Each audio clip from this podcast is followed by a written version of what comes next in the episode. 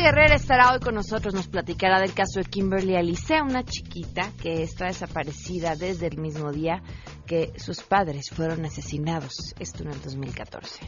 Una chiquita que fue desaparecida en febrero del 2014 tenía dos años y tres meses y hasta la fecha las autoridades de Guanajuato, de Irapuato, no han hecho absolutamente nada por dar con el paradero de la niña. Además, hoy les compartiremos uno de varios testimonios que iremos presentando estos días sobre un tema que provocó muchísima discusión en, en, pues en redes sociales y en las sobremesas también después de el testimonio de Mauricio Clark y que por supuesto ha provocado también que muchos levanten la voz sobre lo que ha sido prácticamente clasificado como prácticas de tortura, las terapias de conversión es como llenarte de algo que ellos dicen que llaman convicción de pecado, que es que por ti misma tú sientas que lo que piensas, lo que sientes y lo que haces está mal, va en contra de Dios. Tenemos buenas noticias y más. Edme Pardo estará con nosotros. Hoy nos compartirá, compartirá en nuestro Club de Lectura Infantil un libro. Así arrancamos a todo terreno. MBS Radio presenta a Pamela Cerdeira en A Todo Terreno, donde la noticia eres tú.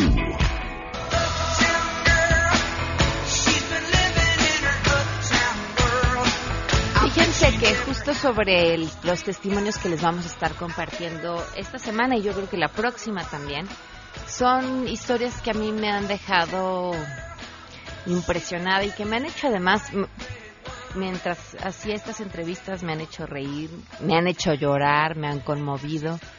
De entrada porque son personas muy valientes que se atreven a contar un fragmento de su historia en la que la pasaron muy mal. Y, la pasaron muy mal y, que, y además los ponen en una posición sumamente vulnerable porque uno, uno puede pasarla mal por diferentes razones, pero imaginen un episodio de tu historia en el que te hacen creer que quien eres está mal. Y te lo hacen creer todos, pero sobre todo quienes más quieres. Y entonces tienes que sentir vergüenza por ser quien eres. Y tienes que luchar contra todo lo que eres por modificarte y así complacer a aquellos a quienes más quieres y que en teoría más te quieren también. Por falta de información, por un problema cultural, por lo que sea. Estas personas me compartieron eso, su historia, la parte de su historia que los hizo sentir y vivir de la forma más vulnerable posible. Y estas personas decían, lo comparto, un orgulloso de ser quien soy y orgullosa de ser quien soy, pero sobre todo porque no quiero que alguien más pase por esta historia. Y porque, y eso es algo en lo que yo siempre he confiado, lo hace la literatura, lo hace el cine, lo hace la televisión y lo hace magistralmente la radio, siempre hay al menos una persona escuchando, una que le hace clic y que puede cambiarle su historia y que puede verlo de una manera diferente y que puede sentirse mejor. Y miren, con una con una ya cumplimos con nuestro trabajo, de verdad, no, no pedimos más. Teléfono en cabina 5166125, el número de WhatsApp 5533329585. Muchísimas gracias por todos sus mensajes. Pablo nos escribía desde California, si no me equivoco, Pablo, discúlpame si me equivoco, donde está trabajando en la industria de la construcción. Muchísimas gracias y te mandamos un fuerte abrazo. Nos mandó además fotografía. Gracias, Eduardo Rojas, un saludo. Jackie Pedrosa también, Javier García, un fuerte abrazo, Víctor Manuel, un saludo muy grande. Gracias aquí, Pamela, siempre escucho con mucho interés tu programa y me distrae de todas las preocupaciones. Te mando un abrazo y eh, saludos en casa. Muchísimas gracias. Te mandamos a ti también un fuerte abrazo. Gracias, gracias por escribirnos a través de WhatsApp. Fritz Ruiz también muchísimas gracias. Ignacio González, muchas gracias. La pregunta del día es no es pregunta, es invitación en realidad. A lo largo de los miércoles en las últimas semanas estamos presumiendo y volteando a ver lo hermoso que es nuestro país, estado por estado. Esta vez toca Puebla y son los poblanos quienes nos dicen qué tenemos que ver en Puebla. Queremos conocer tu opinión a todo terreno.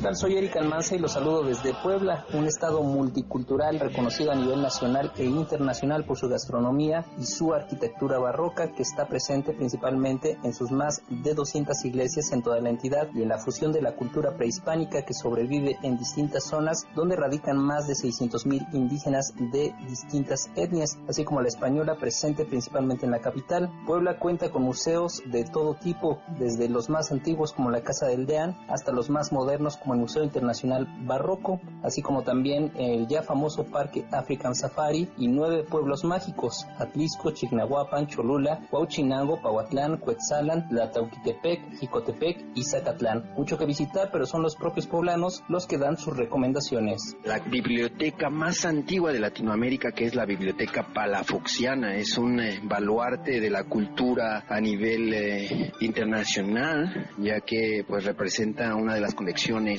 bibliográficas más importantes de la Nueva España. Visita las cascadas de San Agustín a Huehuetla, ubicadas pasando Valsequillo a 20 minutos lo que es el centro de Puebla, como está, está cerca el Parián, está Catedral, las iglesias principales, está Analco y obviamente los fuertes de Loreto, que está allá el mirador y tiene una vista completa de la ciudad. Y cerca de Puebla, pues Cholula, que es un centro, un atractivo turístico de mm, pirámides y demás. Tan solo los pueblos mágicos, hay unos preciosos como Zacatlán, es divino, o Cuetzalan, que está al otro parte, es parte de la sierra, pero es muy, muy, muy bonitos, baja la neblina. Desde ir a comerse una cenita hasta ir a las luchas, pueden conocer los diferentes museos, la verdad es que pues te la pasas padre, el Museo Amparo, puedes ir a la casa de los hermanos Cerdán, te puedes ir a los nuevos museos. Así es que en estas vacaciones visita Puebla.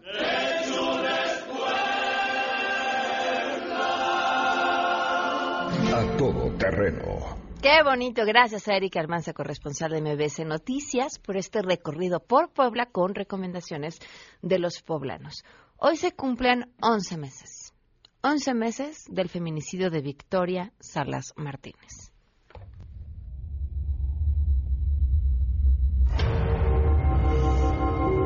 Estas lágrimas que derramamos, este dolor que traemos, este dolor que vamos a cargar, es la fuerza que nos va a seguir dando para seguir adelante y pedirle a las autoridades que hagan justicia, que hagan justicia. Victoria, pues nada. 11 meses. 11 meses en espera de justicia. 11 meses que alguien asesinó con toda la sangre fría que se requiere a una joven mujer en un hotel en la Ciudad de México y que sigue hoy gozando de libertad. 11 meses en que la Procuraduría Capitalina dice que sigue trabajando. Mientras tanto, aquí seguiremos contando. Vamos con la información. Saludo a mi compañera Nora Bucio. Pamela, te saludo con gusto y te comento que la Embajada de Estados Unidos en México ha prohibido a su personal viajar a la zona de San Carlos, Guaymas y El Empalme, al sur de Hermosillo, Sonora, a causa de la violencia al emitir una alerta de viaje. A través de un comunicado dirigido a su personal en las distintas oficinas, consulados y embajada, informa de la prohibición y asegura que la medida obedece a la creciente actividad delincuencial en la zona. Debido a la creciente actividad delictiva violenta y la acción policial en curso en San Carlos, Guaymas y Empalme, el personal del gobierno de Estados Unidos tiene prohibido viajar a las ciudades de San Carlos, Guaymas, Empalme y todos los puntos al sur de Hermosillo a través de la carretera federal 15 en el estado de Sonora, México. La restricción será reevaluada al final de un periodo de 10 días, les notifica. Esta alerta fue emitida la noche del 31 de julio y se extiende a los ciudadanos norteamericanos en México a fin de que puedan evitar la zona y garanticen su seguridad. Apenas el pasado 17 de julio, el gobierno de Estados Unidos Unidos, a través de su embajada en México, emitió una alerta de viaje para 16 estados por los altos niveles de violencia, entre los que se encuentran Colima, Guerrero, Michoacán, Sonora y otros, la cual continúa vigente, informó Nora Bucio. El encargado de despacho de la PGR, Alberto Elías Beltrán, destacó la necesidad de fortalecer la denuncia ciudadana en aras de contener las expresiones criminales como la trata de personas. Durante la celebración del sorteo de la Lotería Nacional, dedicado a la campaña Corazón Azul 2.0, el también su procurador jurídico y de asuntos internacionales destacó que es responsabilidad de todos combatir la trata de personas y ello implica repugnarla como ciudadanos, combatirla como autoridades y denunciarla como víctimas o testigos. Sabemos que queda mucho por hacer. Por eso la Procuraduría General de la República, al tiempo que se fortalece y profesionaliza, necesita de la denuncia ciudadana para contener las expresiones criminales, sobre todo cuando se trata de, de delitos que lesionan tan profundamente los derechos humanos.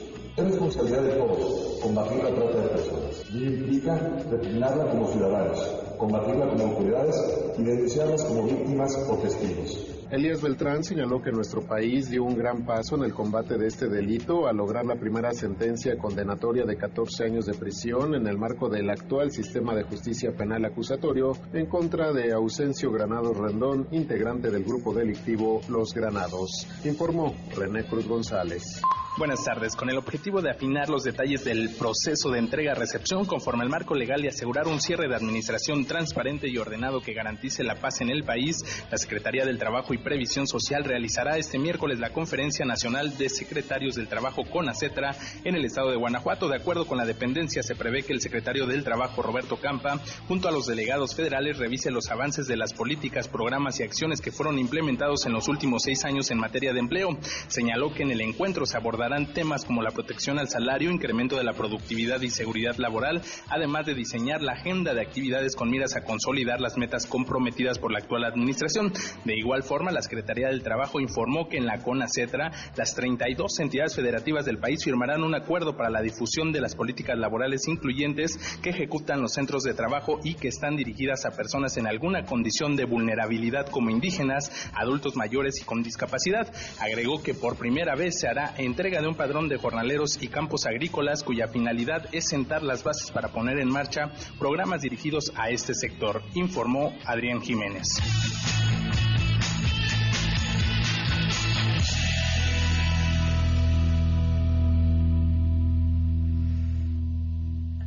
Doce del día con 14 minutos y tenemos buenas noticias.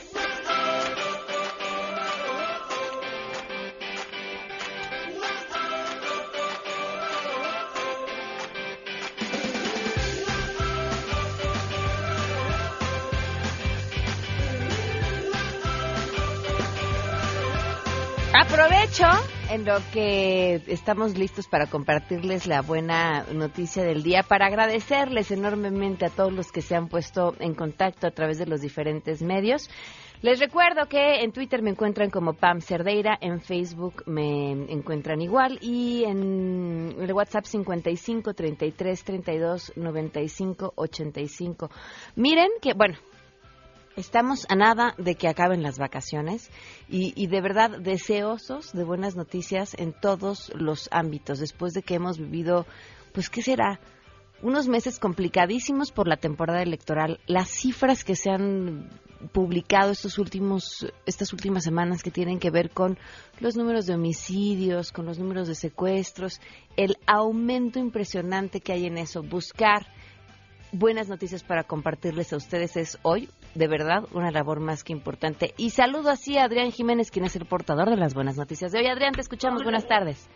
Hola, buenas tardes. Los saludo con gusto, igual que al auditorio. Alumnas del Instituto Politécnico Nacional desarrollaron un sistema no invasivo mediante el cual en solo seis minutos se pueden realizar electrocardiogramas a bebés en el vientre materno se llama Pre-Go Baby, está integrado por una app y un electrocardio, electrocardiógrafo portátil dotado de tres electrodos, dos de los cuales se colocan en el tórax y uno en el abdomen, cuya función es medir la frecuencia fetal para poder diagnosticar arritmias cardíacas como taquicardias o bradicardias, explicaron Alejandra Miranda Vega y Abril Corona, que son estudiantes de la Escuela Superior de Cómputo de, ESCOM. Las alumnas del ESCOM destacaron que con esta técnica se busca reducir los gastos hospitalarios de las mujeres, ya que el estudio pues, eh, eh, es más económico que si se realizara en un laboratorio eh, privado. De igual forma, agregaron que Go Baby servirá de gran apoyo a las clínicas o doctores que no cuentan con el equipo necesario para prevenir enfermedades del corazón en los no natos, en los no nacidos. Cabe señalar que este prototipo se probó en el Hospital Materno Infantil de Cuautepec, aquí en la Ciudad de México, en mujeres embarazadas durante su última etapa de gestión. Al comparar los resultados de los electrocardiogramas efectuados con el sistema politécnico y los realizados en el nosocomio, estos fueron idénticos. Pamela, es la información. Excelente noticia, Adrián. Muchísimas gracias. Buenas tardes. Hasta luego, muy buenas tardes. 12 con 17, vamos a una pausa y volvemos. Más adelante, a todo terreno. Frida Guerrera está con nosotros. Pamela Cerdeira es todo terreno. Síguenos en Twitter, arroba Pam Cerdeira. Regresamos. Pamela Cerdeira está de regreso en A Todo Terreno. Únete a nuestra comunidad en facebook.com, diagonal Pam Cerdeira. Continuamos. Feminicidio en México. No las dejes invisibles. A todo terreno. Respirar para sacar la voz, despegar tan lejos como un águila veloz. Respirar un futuro esplendor, cobra más sentido si lo crees. Frida Guerrera, ¿cómo estás? Buenas tardes. Hola, Pam, muy buenas tardes. Antes que nada, una disculpa por lo de hace ocho días. No te preocupes. Eh, tuvimos, bueno, desgraciadamente estábamos eh, justo en el INCIFO viendo el tema del que vamos a platicar el día de hoy, Pam. Cuéntanos. Pues eh, yo tuve una visita a, a Guanajuato eh, unos unos semanas antes ya me había puesto en contacto con Lupita, la tía de Kimberly Alice eh, Torres Rodríguez, quien, una chiquita que en el momento en que desapareció tenía dos años, tres meses, esto fue el pasado 6 de febrero del 2014.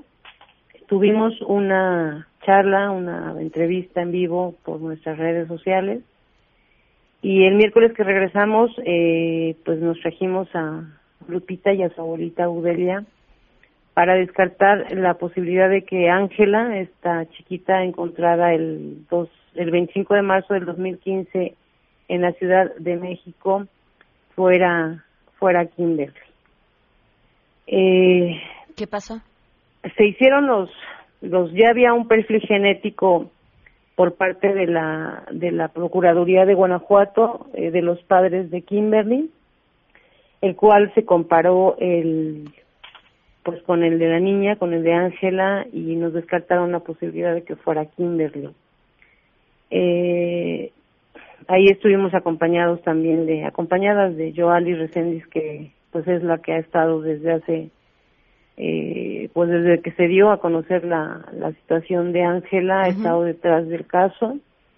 Y pues estuvimos eh, con INCIFO, estuvimos con CAPEA también, que justo tenía unos días, unos días antes les había llegado una solicitud de colaboración de Guanajuato para que se comparara este ADN de los padres de Kimberly que fueron asesinados precisamente el día que la chiquita desaparece. Y, pues bueno estaba como que todo se estaba moviendo eh, muy recientemente a casi ya bueno más bien ya cuatro años de esta desaparición. Eh, pues al día de hoy tenemos que seguir eh, ayudando a Joali a buscar la identidad de Ángela, eh, pero también ahora tenemos que seguir buscando a, Kimberly, saber dónde está. Eh, hemos estado haciendo el llamado al gobernador del estado de Oaxaca, perdón, de Guanajuato, a Miguel Márquez, para que voltee a ver a esta a esta familia que está pues sumergida en, en el limbo porque no no hay ni una respuesta de lo que pasó con los padres de de Kimberly y, no se sabe absolutamente nada de la pequeña. Nos acompaña también en el teléfono Guadalupe, tía de Kimberly. Le agradezco nuevamente que esté con nosotros en la línea. Guadalupe, ¿qué tal? Buenas tardes. Buenas tardes. Gracias a ustedes por tomarse la molestia de, pues, de, hacer esta llamada en vivo. ¿Qué, fue lo que pasó desde la historia de lo que le sucedió a los, a los padres de, de esta chiquita? Pues nosotros el último día que los vimos fue el día 5 de febrero, que fueron a con vecinos de ahí de enfrente y desde pues al día siguiente que nos avisan de que de que los habían matado pues desde entonces desde el 6 de febrero del 2014 pues no tenemos ninguna respuesta de las autoridades de qué qué ha sido con el paradero de, de mi sobrina Kimberly y pues tampoco de del asesinato de mi hermana y de mi cuñado. O sea, ellos los asesinan y quien los mata se lleva a tu sobrina. Mm, es lo que todavía, o sea, no sabemos si la llevaban con ellos o, o la hayan dejado con alguien. ¿Qué ha pasado con las autoridades? Pues ustedes levantan una denuncia, ¿qué les dicen? Así es, este, yo la, yo la denuncia la levanté mm, tres días después del asesinato de mi hermana y este, pues este, se levantó la denuncia, pusieron la alerta Amber a nivel nacional, pero pues no, no hemos tenido respuesta. ¿Alguna sospecha de qué podría haber sucedido? ¿O de quiénes podrían haber sido los responsables de esto? No, ninguna. ¿Ninguna? No. Y bueno, las autoridades que en todos estos años, ¿qué les dicen? Porque que la que porque la denuncia sigue sigue al, o sea activa que no se ha quitado. Pero pues para nos para nosotros pareciera que ellos no hacen nada. Pues ya casi ya más bien cuatro años y pues ninguna respuesta. Qué agregar a esto Frida eh, algo importante Pam. En las autoridades del estado bueno de Irapuato particularmente que es donde se dan los hechos eh, han mantenido a la familia invisible. Eh, prácticamente ellas no tienen este, copia de su carpeta de, de ni, de su hermana ni de la niña. Eh, no están atendidas por, por la Comisión de Atención a Víctimas del Estado de Oaxaca, de Guanajuato, perdón. Eh, no hay una respuesta, o sea, ahorita la, la, el descartar lo del tema de Ángela se los hizo saber directamente capea en la Ciudad de México. Las autoridades de Guanajuato no se han puesto en contacto con ellas. Eh, de una u otra manera, de repente les hacen llegar, eh, pues, situaciones de, de, amenazas veladas de que mejor ya dejen las cosas así porque no les vaya a pasar lo mismo. O sea, es una familia en riesgo, eh, donde están buscando nada más, como me decía Gudelia, eh, la abuelita de Kimberly, Nada más quiero saber dónde está la niña. Si la niña está bien, donde esté, con quien esté, pero que yo sepa que está bien. Pero no hay respuesta absoluta para el tema. O sea, eh, creo que es muy importante que, las autoridades del Estado de Guanajuato eh, atraigan esta carpeta eh, desde el nivel estatal, no en no que se quede en lo local, porque ya son cuatro años donde no les dice nada, donde las, revictimizan, son constantemente maltratadas por el mismo, la misma gente, los ministeriales, por el MP, sin acceso a lo que ellas tienen derecho, que son sus carpetas para saber en qué, pues en qué van las investigaciones. Desgraciadamente, nosotros no conocíamos el caso hasta ahorita y, y pues estamos en, en que no vamos a parar hasta que de verdad las autoridades del Estado de Guanajuato les den una respuesta a esta familia y sobre todo se localice a la niña. Claro. Hagan su trabajo, nada más. Exacto, exacto, que hagan su trabajo y un llamado a la sociedad, eh, Pam, eh, lo, se logró, se logró dar con la identidad de calcetitas rojas de Lupita eh, en meses pasados, nos ayudó la sociedad, nos ayudaron los medios de comunicación y ahora estamos solicitando el mismo apoyo, la misma visibilidad para que, si es posible, descarguen la imagen de Kimberly, la compartan en todos lados, en todo el país, que la compartan en sus redes sociales, que los medios de comunicación que en aquel momento nos llamaron para el tema de Lupita se acerquen ahora para el tema de Kimberly y, ¿por qué no?, retomar también el tema de Ángela, que la única que, que prácticamente pues no lo olvida es Joali, y, y que tenemos no que dejarla sola porque creo que los niños son de todos, ya llevamos 50 feminicidios infantiles, no queremos eh, que Kimberly sea una más, no queremos que, que nos sigan diciendo que no saben en dónde está y que están haciendo supuestamente ellos su trabajo. Pues seguimos al pendiente. Eh, Frida, te agradezco muchísimo, Guadalupe, también tu testimonio y bueno, pues en este estamos. Muchas gracias. Muchísimas gracias. Gracias, Frida. Muy buenas tardes. Buenas tardes. Es cierto lo que dice Frida, ¿eh? Y aquí lo repetimos y lo diremos hasta el cansancio. Las alertas Amber, cuando encuentran a un niño, les podría apostar con un 95% de certeza que es gracias a que alguien de la ciudadanía vio la imagen y avisó a las autoridades. Este sujeto nefasto en Nuevo León que raptó y después asesinó a una chiquita, lo encontraron gracias a la ciudadanía.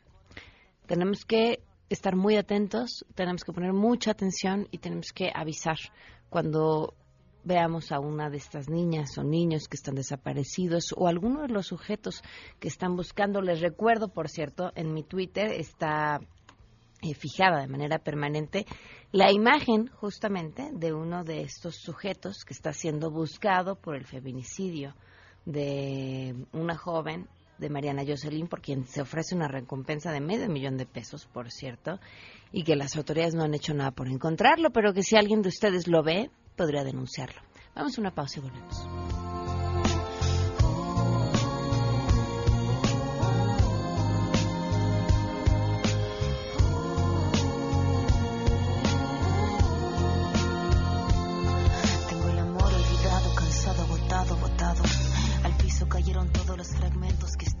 Quebrados. El mirar encorvado, el puño cerrado. Pamela Cerdeira es a todo terreno. Síguenos en Twitter, arroba Pam Cerdeira.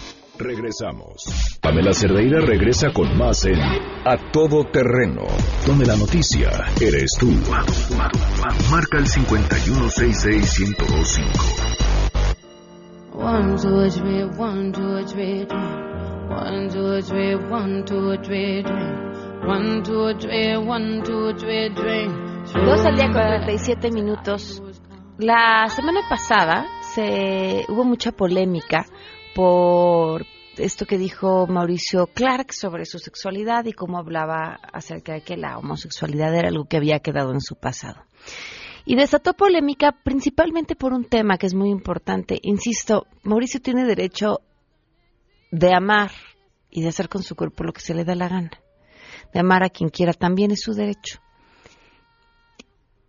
Lo que es preocupante de un discurso como este, viniendo de una persona pública como él, es que avala lo que muchos grupos promueven, sobre todo grupos religiosos, que es decir, que alguien puede ser homosexual y de pronto a través de un ejercicio terapéutico o un acercamiento con Dios, convertirse en heterosexual. ¿Por qué es un problema que se avale este discurso? Uno, porque algunas terapias de conversión, como se le llama, funcionan de forma violenta.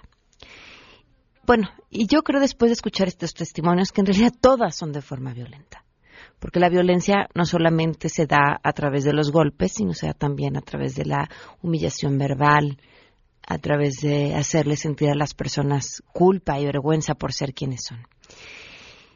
Y desde mi punto muy particular de vista, porque viene avalada por un discurso religioso, y este discurso religioso dice que ser homosexual está mal. ¿Por qué? Y bueno, pues ya tendrán sus diversas razones fundadas en lo que se les dé la regalada gana.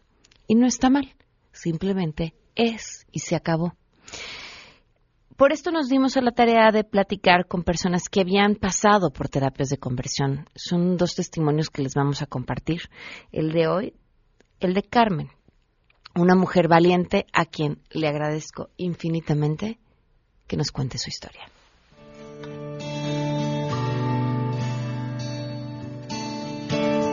Mira, ahorita yo tengo 31 años, soy maestra de educación primaria y también entrenadora de fútbol. En mi familia, eh, pues mis papás no son muy religiosos en realidad. Yo cuando estuve en la universidad eh, empecé a acercarme a la iglesia, a la iglesia cristiana. Empecé a ir a la iglesia. ¿Por qué empezaste a acercarte a la iglesia en la universidad? Justo una de mis mejores amigas, ella era cristiana y me llegó a invitar algunas veces y justo yo estaba como pasando como por un momento eh, a nivel personal eh, muy triste después de una este, un rompimiento de una relación sentimental y fue como donde un lugar en donde encontré refugio. Okay. Empecé a ir a la iglesia y entonces este, eh, empecé a ir más seguido, incluso yo me bauticé y pues estaba en estudios bíblicos y demás y justo también al final de mi carrera empecé mi servicio social y demás y fue cuando yo empecé a, a tener esos sentimientos hacia una de mis mejores amigas, que fue como de, wow, ¿qué está pasando aquí? Y empezamos a tener una relación, pero claro que todo estaba como escondido, porque pues yo, la mayoría de mis amigos ya eran ahora cristianos, cristianas, como todas las, las personas más allegadas a mí eran de la iglesia, ¿no? Y yo sabía que, pues, que eso no estaba bien. Entonces estaba todo como, como muy, muy oculto, ¿no? Ajá. Y este, y pues ahí como que la íbamos llevando. La situación fue cuando una de mis mejores amigas pues se enteró de la situación y ella justo fue el que me comenta, este, oye, pues esto no está bien, tú sabes que, que no está de acuerdo con lo que Dios quiere y me dijo que conocía a una, una iglesia donde había un ministerio que trabajaban con personas que tenían como esa condición, me decían, ¿no? Que ellos los llaman como este, que necesitan un proceso de restauración en el área sexual. Entonces me dijo, no, este, pues podemos ir, ¿no? Y pues en ese momento la verdad yo me sentía súper mal, ¿no? Porque era mi cargo de conciencia terrible, que decía, no, eso está súper mal, eh, y ella no me va a querer, y toda, todas esas situaciones, ¿no? Todas esas ideas en mi cabeza. Y entonces yo dije, ok, vamos, ¿no? Y ya fuimos a este lugar, eh, y pues eh, me hicieron una entrevista, me hacen firmar unos papeles, donde pues yo me comprometo a asistir a una asesoría que es como algo así como un estilo de terapia psicológica una vez a la semana. Y ya este que tengo que estar eh, ser constante me, me hacen este, ir una vez a la semana y en cada sesión pues pues preguntarme no es que si había estado teniendo pensamientos o sentimientos eh, hacia las mujeres o demás y como tratar de averiguar por qué me pasó lo que me pasó y este, pues al final es como de aquí tuviste falta de amor en tu infancia y, y demás cosas como para justificar lo que me pasó. Y este, en algunas sesiones lo que ellos llaman como de liberación, ¿no? Que es un estilo como un exorcismo, una onda así. ¿Y cómo lo hacen? Eh, es, o sea, es un momento en el que están en una sesión de oración con mi, este, con mi psicóloga o lo que fuera que estaba ahí, este, y oraba y entonces, no sé, como que encontraba algo que le decía, ah, sí, en este momento de tu infancia fue y entonces vamos a romper esta atadura y, y este, y sí, son cosas como muy religiosas, vamos, imposición de manos es que decir que me ponían las manos eh, sobre mi cabeza y entonces ahí empezaba casi como una serie como de convulsión o como la sensación de querer vomitar o algo y entonces ya dicen, ah, ya salió lo que tenías allá adentro, ya salió, ¿no? ¿Y Bueno, sentías esas cosas? Eh, eh, sí sentía cosas, pero más bien eh, yo siento que también estaba como muy sugestionada. Vamos, porque pues yo sí me moví mucho en este ambiente religioso y yo sabía de qué iba, ¿no? De qué se trataba todo eso. Te digo, era una vez a la semana, después era se iba prolongando una vez cada 15 días, una vez al mes, este, y así fue durante dos años. ¿Y qué pasó? ¿Qué pasó contigo ese- esos dos años y con la relación que además tenías? Obviamente esa relación terminó. Este, ¿Y tú cómo los viviste? terminó por completo, yo perdí completamente el contacto con esta persona, eh, de, dejé de verla, de, dejé de saber que siquiera si existía, ¿no? Y este, estuve esos dos años y justo en ese momento fue cuando me establecí más firmemente en una iglesia. Este, después de esos dos años, este, a mí me dijeron que, que yo ya estaba bien, que ya me, que me daban de alta, que yo ya podía este, seguir con mi vida y esperar a que apareciera mi varón y formar una familia. Y este y ya, ¿no? era, era así como de, órale, ¿no? Pues sí, y en la iglesia pues me dicen lo mismo y, y, pues sí, aquí pues voy a conocer como más chavos, ¿no? Y pues igual si aparece alguien, ¿no? Pero pues su onda sí es como llenarte de algo que ellos dicen que llaman convicción de pecado, que es que por ti misma tú sientas que lo que piensas, lo que sientes y lo que haces está mal, va en contra de Dios, ¿no? Y, y de hecho pues, lo que ellos manejan el término de AMS es atracción al mismo sexo. No dicen que sea homosexualidad o que sea ser lesbiano o demás, ¿no? Pues sí, no. Y justamente es algo que dices, es, eh, ataca el área sexual y entonces tú necesitas entrar en un proceso de restauración. ¿Qué pasó después de esos dos años? ¿Qué pasó? Pues yo, pues yo dije, no, pues yo creo que pues ya, ¿no? Sí fue como, no sé, fue, pensé fue un desliz, tal vez sí fue como la situación, el momento en el que yo estaba, ¿no? De todo lo que me dijeron, no, no, sí, cierto, es que mis papás no, este, no, no había como mucho afecto en casa y sí, la verdad, la verdad es que a mí me educaron más como niño que como niña y entonces, pues sí, todo tiene, todo tiene lógica, ¿no? Y pues sí, todas mis amigas son mujeres y, y yo siempre jugué fútbol y fue como muy ruda y entonces sí, ¿no? A lo mejor sí fue eso, ¿no? Ajá. Entonces, eh, y pues por un momento en realidad, pues donde, a donde me senté por completo fue establecerme en la iglesia y yo era, este, parte importante de mi iglesia, ¿no? Estaba junto con los líderes, este, apoyaba en la parte de audio y video de la iglesia y era como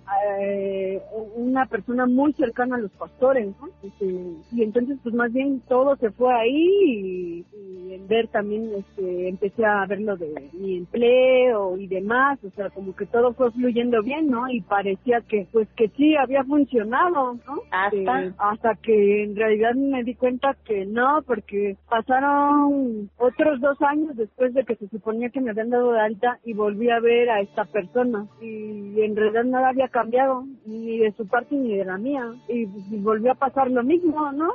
Y pues fue aún más complejo porque pues yo ya estaba como súper establecida en mi iglesia, ya era como parte del equipo de liderazgo y demás, y entonces era como súper complicado, ¿no? Traté de llevarlo de nuevo así como de oculto, ¿no? Como llevar una doble vida y es terrible, la verdad, es horrible, se sufre demasiado, ¿no? Y sobre todo que yo estaba en la parte de jóvenes, ¿no? Me tomaban mucho como ejemplo, ¿no? De, ah, miren a Carmen, este, ya tengo un empleo, ya terminó la universidad y no sé qué, y, y por dentro yo me sentía mal, ¿no? Además bien no volteen a verme, porque creo que no soy un buen ejemplo, ¿no? Porque pues yo todavía tenía como justo eso que me, que me dijeron, ¿no? De, de la convicción de pecado, ¿no? De sentir que lo que yo sentía, lo que hacía, lo que pensaba estaba mal, ¿no? Y que Dios no me iba a amar así, ¿no? Y pues para mí en, en mi vida, pues Dios ha sido como fundamental, ¿no? Claro. Hasta que llegó un momento en el que dije, basta, no puedo más y, este, y en realidad sí busqué a, este, apoyo psicológico, pero profesional, por supuesto, ¿no? Y ya, este, donde de verdad me ayudaron y, y al final me descubrí bisexual, ¿no? Ok. Y ¿Cómo, de cómo te descubriste? ¿eh? ¿Cómo, ¿Cómo supiste que esa era la mejor forma de definirte? Ah, pues justo por, pues sí, pensar como de, bueno, según yo toda mi vida, pues a mí me gustan los hombres, ¿no? Pero, y yo decía, no, yo estaba como aferrada, no, es que las mujeres no me gustan, solo me gustaba esa persona en especial, ¿no? Y en realidad era, pues no, pues por todas estas ideas que habían impuesto en mi cabeza, ¿no? De decir, no, eso está mal, ¿no? O sea, bueno, con esta fue, pero pues fueron las circunstancias, ¿no? ¿Y, y rompes en algún momento con tu iglesia cuando dices, bueno, esta soy yo y, y, y, y, no está mal ser yo? Y, y si ya, y además te pregunto, ¿ya llegaste a ese punto de entender que, que no está mal? Sí, por supuesto, yo yo yo lo entendí, ese eh, eh, me, me sirvió bastante como sí tomar la decisión de decir, basta, no puedo más y, y pues sí, la realidad de armarme de valor, ¿no? Enfrentar mi situación tal cual era, este, haber haber buscado apoyo de verdad profesional, este, y, pues sí, incluso yo lo hablé con mis pastores, yo se los dije, eh, me retiro, eh, no porque haya sentido algo en mi contra en esta institución, pero creo que mis valores y los suyos ya no, ya no concordamos y, y decido yo de retirarme, ¿no? Este, en este momento les, bueno, yo este, tomo esta decisión, yo los quiero mucho, los amo mucho y ellos, pues sobre todo mi pastor lo tomó súper bien, ¿no? Me dijo, no, pues tú eres libre, tú puedes irte y si necesitas algo, cualquier cosa, que estamos, seguimos siendo tu familia. De hecho, yo todavía tengo contacto con ellos y están como muy al pendiente de mí. Y este, tiempo después eh, eh, eh, supe que existen iglesias incluyentes y llegué a ir a, una, incluyentes para la comunidad LGBT, este, y pues ya este, ir estudiando, ¿no? Y, y saber, ¿no? Como estos versículos que siempre nos atacan, ¿no? Que dice la Biblia que la homosexualidad está mal y no sé qué, ¿no? Y profundizarme más como para saber que no es así, ¿no? Y ya estoy convencida, ¿no? Que sigo teniendo mi fe, mi fe en Dios, mi fe en Jesús y puedo decir ahora que tengo una novia y sé que eso no le molesta a Dios, no le desagrada y no va en contra de eso. Iniciaste diciéndome, mi familia no es católica, o no es muy católica o muy cristiana, no están muy relacionados con la iglesia. ¿Qué pasa con tu familia en todo tu proceso? En, en, el, en el proceso en el que te vuelves parte de la iglesia, en el proceso en el que regresas y dices, o sea, sí mi fe aquí sigue, pero no, y, yo quién soy, soy esta. ¿Qué, qué eh, sucedió? Eh, fíjate que les fue súper complicado, creo que más complicado saber que yo era cristiana a, cuando les dije que era bisexual.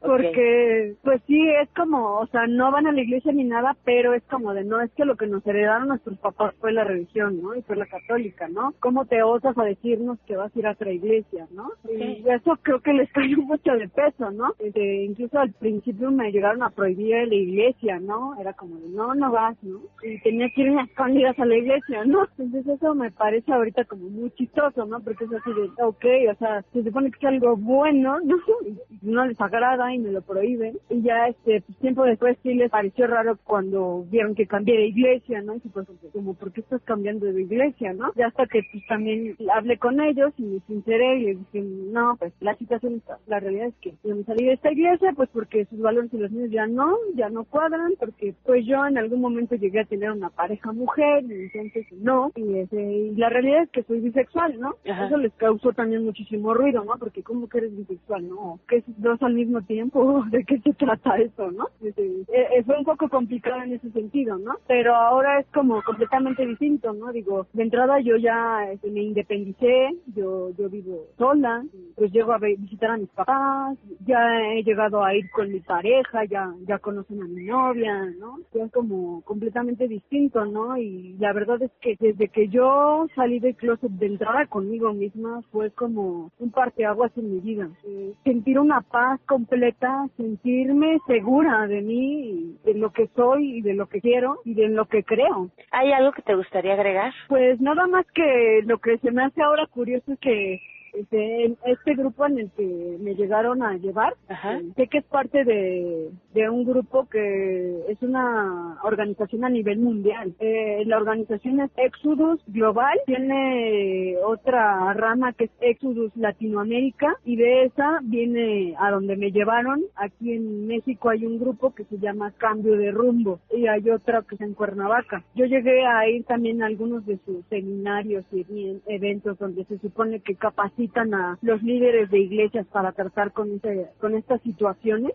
y donde llevan material, libros, videos y demás y las conferencias y, talleres van en torno a eso, ¿no? De cómo cómo trabajar la restauración en el área actual. Y lo pues lo chistoso, lo cajeto es que hasta la fecha me siguen llegando sus correos. Apenas me llegó van a tener un evento, me parece que el fin de semana pasado o antepasado, eh, un seminario, ¿no? Y me llegaba la invitación y todo, ¿no? Y, yo así ah, no recordaba que había dado ese correo, ¿no?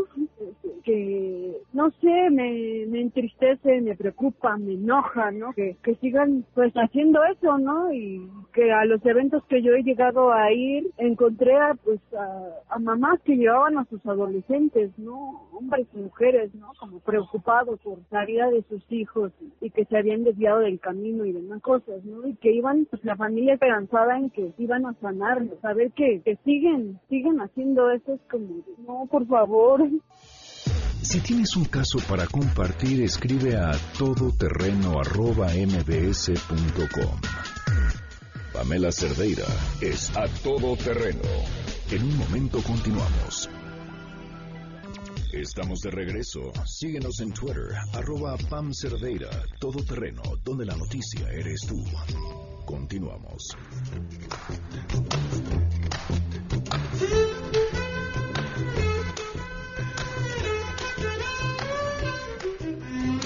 Edme Pardo, ¿cómo estás? Muy buenas tardes. ¿Me pones Bobby McFarlane para consentirme? o no? Aquí al cliente lo que pida. ¿Cómo estás, querida? Muy bien, muchas gracias, contenta de escucharte. Cuéntanos. A ver, fíjate, pensando que todavía nos quedan unos unas semanas de verano, estaba yo pensando cuál es la diferencia entre la lectura escolarizada, digamos, que ah, tiene nuevos programas de estudio y que busca ser más libre, y la lectura que sería a placer. Claramente me- hay, hay un formato distinto, no tienes una fecha de entrega, no tienes que hacer una composición para decirte que entendiste de la lectura, eh, la maestra no hizo el filtro o los papás no hicieron el filtro de los libros que tú tenías que leer. Y creo que una de las características de la lectura en verano es poder escoger lo que uno lee. Un poco también así lo vivo yo. Generalmente cuando estoy trabajando, dando clases, preparándome, pues tengo una línea de lectura muy definida. Pero justo aprovecho los días del verano para leer lo que se me da la gana, sin otro criterio que lo que me apetece, lo que me llama. Entonces creo que esa es una de las características eh, con las que podemos invitar a los chavos a las lecturas. No que creemos que deban leer desde nuestro criterio 20, 30, 50 años mayor, mayores que ellos, sino desde ellos, que ellos sean quienes eligen sus propias lecturas. ¿Cómo Porque- empujarlos? A ver, llevas a tu adolescente con Ajá. cara de... Sí, así, de ¿no? te odio, mamá. De huevo cocido. Y entonces, ¿dónde lo sitúas? ¿Cómo lo sitúas y cómo lo diriges? Yo creo que hay tres espacios. Uno de ellos es la biblioteca. Y, por ejemplo, para quien no ha ido a la biblioteca Vasconcelos, que es una locura, o sea, nada más el puro paseo, el puro espacio es precioso. Uno de ellos es la biblioteca. Otro de ellos es la librería, ¿no? y otro de ellos son las áreas de lectura, los espacios que promueven la lectura, que hay muchos en museos y en casa de cultura. Y en esos tres espacios, soltarlo. Ok. Ahora, vengo por ti en media hora, ahí me cuentas. Y que ellos vayan ojeando, que ellos vayan viendo qué les llama. No sé si ya te he contado que dicen que Borges decía que él estaba muy contento de que nunca le tocó este criterio comercial de literatura para niños y para jóvenes. Había literatura y punto. Y entonces uno escogía lo que quería leer y si de niño querías leer fantasmas, pues leías fantasmas. Y si querías leer, Mm. eh, eh, ¿me, me entiendes? Sí, Porque perfecto. entonces es tu propia individualidad. ¿Y qué ganamos con eso? Pues todos los niños de quinto de primaria de determinado colegio están leyendo una cosa, pero tu chavo, tu hijo, tu alumno, tu sobrino leerá lo que esa persona quiera y entonces estás encontrando su particularidad. Adme, Edme, perdón que te interrumpa, pero se me acabó el programa. ¿Podemos retomar esta conversación? Cuando tú quieras. Discúlpame, Edme, tu Twitter. Este, Esme Pardo, mi Facebook Esme Pardo, así me llamo y así estoy en todos lados, mis páginas Esme Pardo también. Muchísimas gracias. Mañana, mañana retomamos la conversación. Gracias, Edme. Nos vamos, se quedan en mesa para todos.